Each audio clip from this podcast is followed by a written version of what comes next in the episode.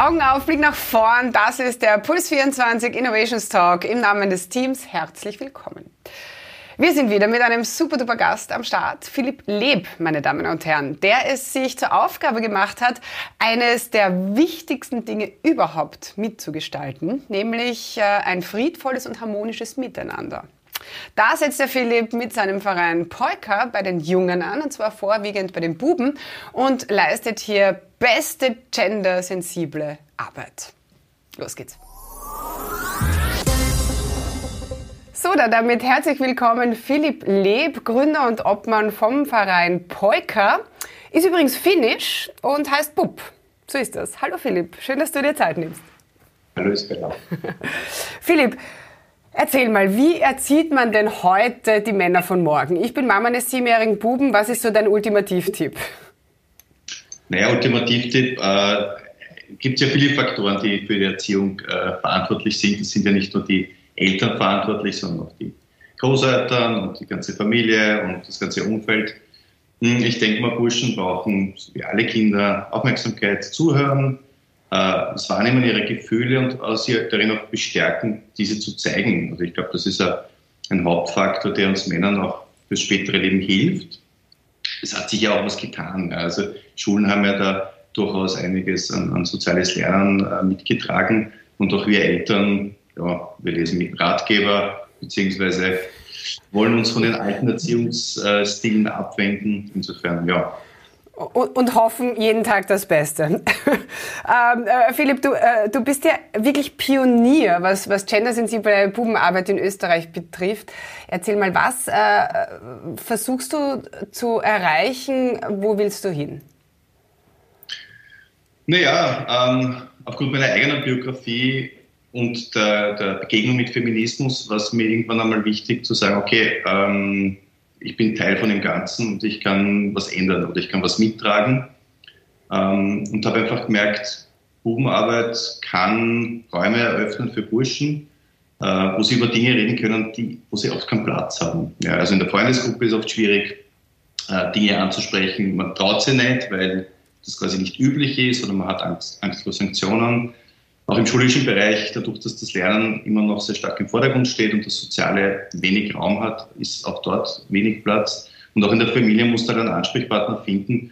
Und es gibt halt Themen, die ja, als unangenehm mit der erwachsenen Person, also als Jugendlicher vor allem. Kinder sind da ja noch viel, viel freier natürlich. Aber im Prinzip, das ist, das ist die Idee von Boomarbeit. Ja. Äh, was versuchst du ganz konkret zu vermitteln? Naja, konkret ähm, geht es um die Auseinandersetzung mit, mit diesen Rollenbildern. Ja. Also die sind in Veränderung. Manches ist eher so in, in einer Backlash-Geschichte, also dass man, das hat man jetzt in der Pandemie auch gesehen, dass Frauen dann wieder in, in Bereiche und Rollen zurückgedrängt werden, aus denen sie sich versucht haben zu, zu, rauszukämpfen.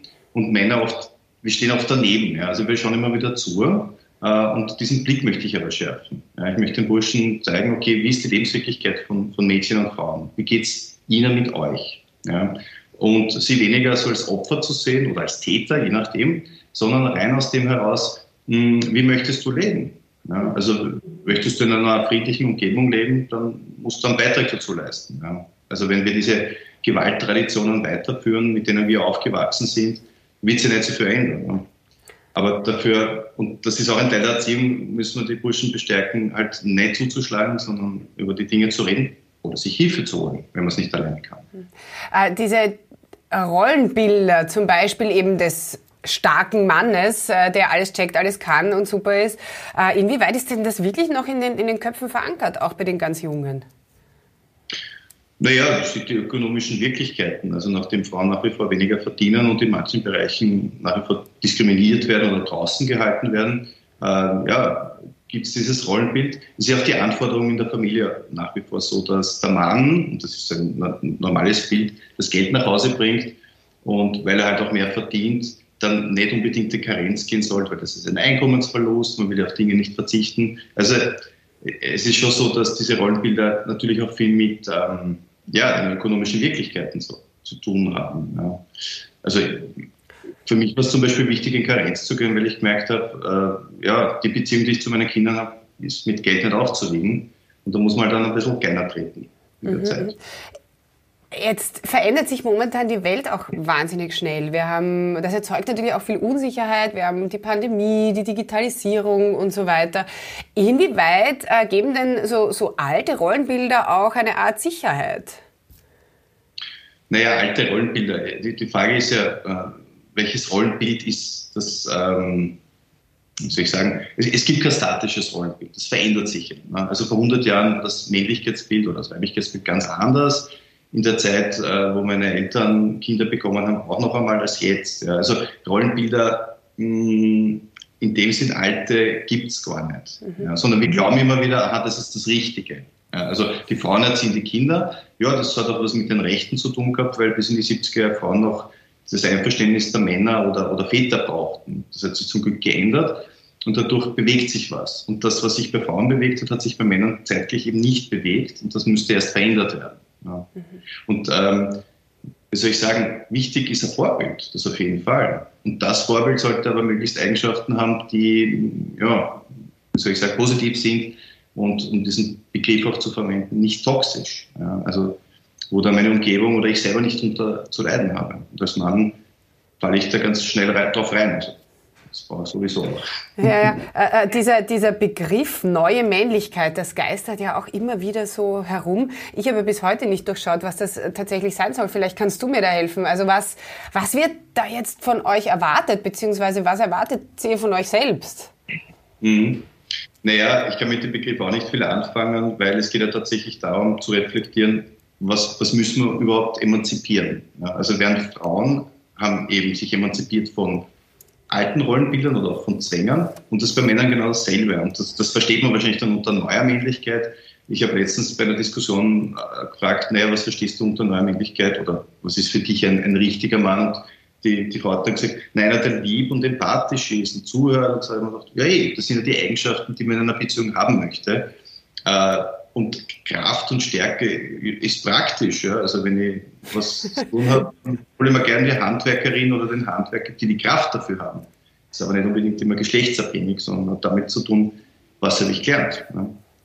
Also wenn man sich jetzt äh, diese, weil du Emanzipation angesprochen hast, nämlich dass sich Männer emanzipieren, ähm, diese fortschreitende Flexibilisierung der Arbeits- und Produktionsverhältnisse zum Beispiel oder Soft Skills sind immer mehr gefragt jetzt äh, am, am Arbeitsmarkt, am Arbeitsplatz. Also das alles spielt ja Frauen sehr, sehr in die Hände, in die Karten. Ähm, inwieweit werden denn die Männer jetzt äh, vom Feminismus tatsächlich eingeholt?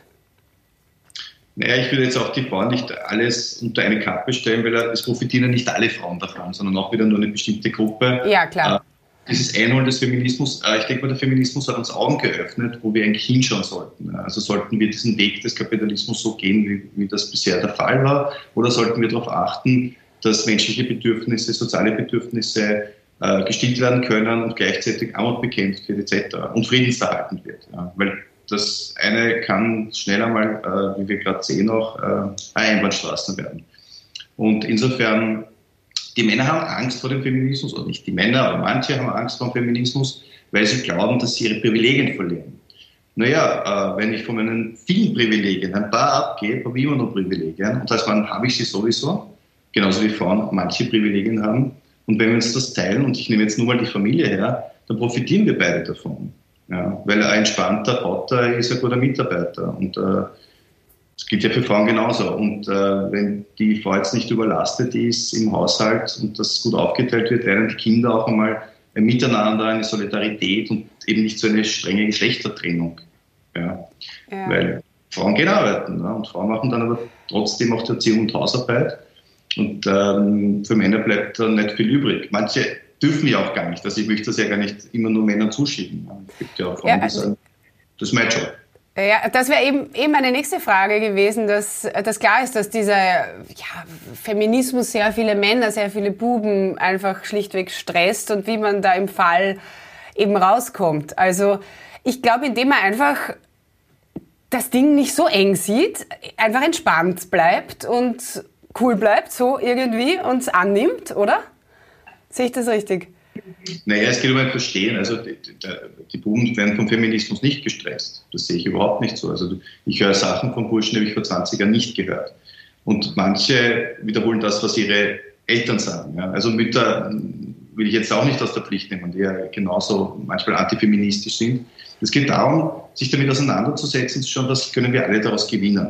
Ja, es geht immer so um dieses Verlieren, was verlieren wir, äh, was, wo müssen wir zurücktreten. Eh, ich meine, das, das, das sehen wir gerade in der Pandemie ganz, ganz stark, wer verliert. Ja? Also Männer sind es nicht.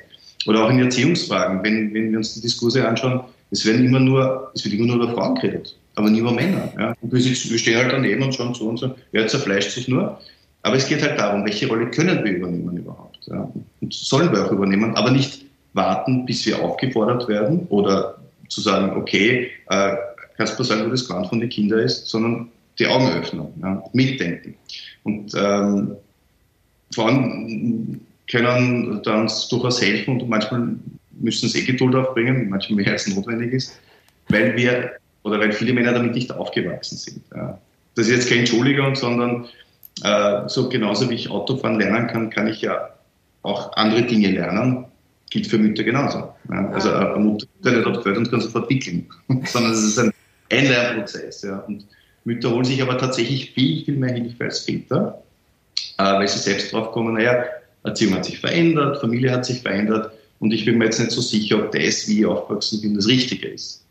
Und wenn jeder Vater, der einen Geburtsvorbereitungskurs mitgeht, der sieht die Welt ganz, ganz anders plötzlich, weil er merkt, ah, okay, ich habe da auch einen Job. Mhm, mhm. ich habe auch eine Chance, ähm, ja, dass mein Kind mich in 15 Jahren gern hat. Wir streiten, wie die Mama mit dem Kind streitet, wir werden streiten, aber trotzdem wird das Kind dann mich in den Arm nehmen und sagen, super machst. Ja. Und das ist es, ja. diese, diese Zeit braucht es. Apropos Job, was ich spannend finde, in Norwegen äh, zum Beispiel, da gibt es ja gendersensible Erziehung schon ganz, ganz lange. Und das hat äh, laut dem Zukunftsinstitut tatsächlich zu einem Revival äh, altbekannter Männer und, und Frauen typischer Berufe geführt ähm, in Norwegen. Was, was könnte da dahinter stecken? Naja, diese gendersensible Erziehung ist, glaube ich, im nordischen Raum eher an, angedichtet worden, würde ich sagen. Ähm, wir arbeiten ja auch international mit Kollegen zusammen, unter anderem auch auf Schweden und Norwegen. Und die sagen selber, die haben ganz andere Diskurse dort. Ja, also die haben ja diese, diese Zäsur nicht gehabt des Nationalsozialismus. Die haben schon viel früher Frauen in politischen Gremien gehabt, etc.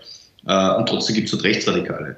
Ja, also wenn ich jetzt Breivik hernehme, äh, ja, da ist die Frage, wie welchen Platz habe ich in der Gesellschaft generell und, und wo sehe ich mich? Ja? Und, und, da müssen Männer genauso ihren Platz bekommen und finden. Äh, und der ist eben nicht aufgrund eines Rollenbilds zu setzen, sondern äh, wir sind Teil einer Gesellschaft und übernehmen gemeinsam Verantwortung. Welche Position kann ich da einnehmen? Ja?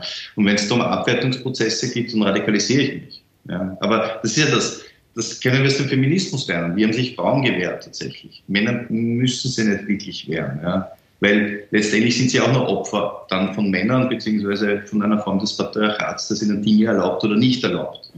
Also wenn ich mal anschaue, unsere Berichterstattung im, im Rahmen der Pandemie sichert lauter Männern Anzügen.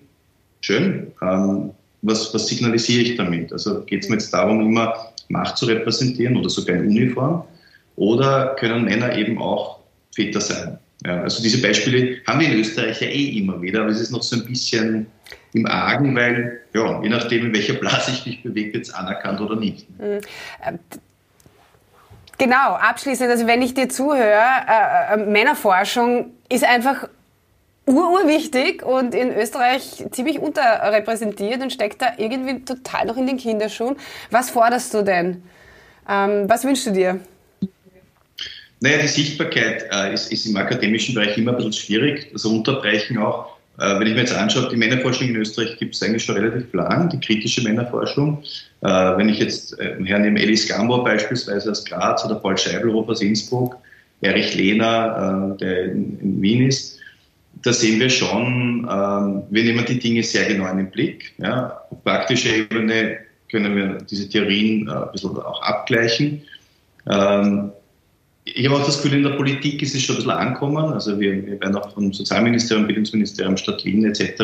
angefragt für solche Dinge, wo es tatsächlich noch interessant wäre, wäre es in der Wirtschaft. Ja. Nur ich glaube, da ist die Sorge noch ein bisschen groß, weil da, da kratzen wir dann halt wirklich an der männlichen Hegemonie ja, und sagen, okay, gut, also ihr, ihr habt die gläserne Rolltreppe noch immer nicht abgeschafft, sondern Frauen kommen immer noch mit eurem Einfluss rauf. Und ja, Frauen müssen deswegen Netzwerke machen, anstatt dass wir die Netzwerke öffnen und sagen, gut, äh, es geht um Kompetenzen und nicht um Geschlecht. Das habe ich nicht in der Hosen, das, die Kompetenz. Ja. Das ist, glaube ich, etwas, das, das ist wichtig. Und dadurch wird sich der Blick der Wirtschaft, glaube ich, auch ändern. Ja.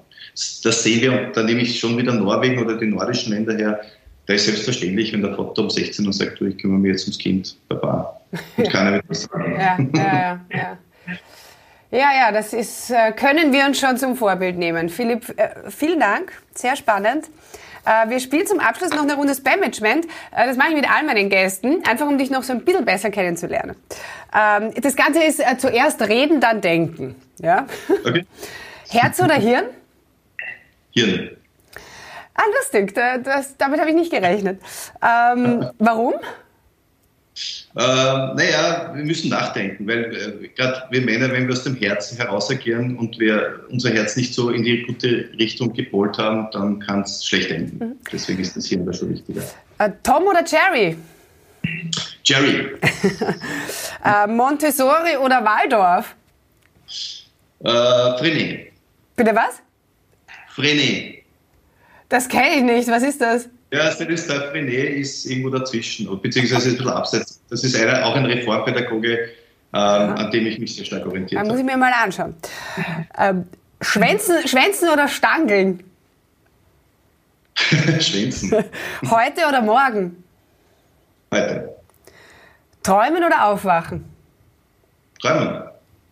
Philipp, super Arbeit, die du leistest. Vielen Dank für das Gespräch. Dankeschön. Vielen Dank. Schönen Tag.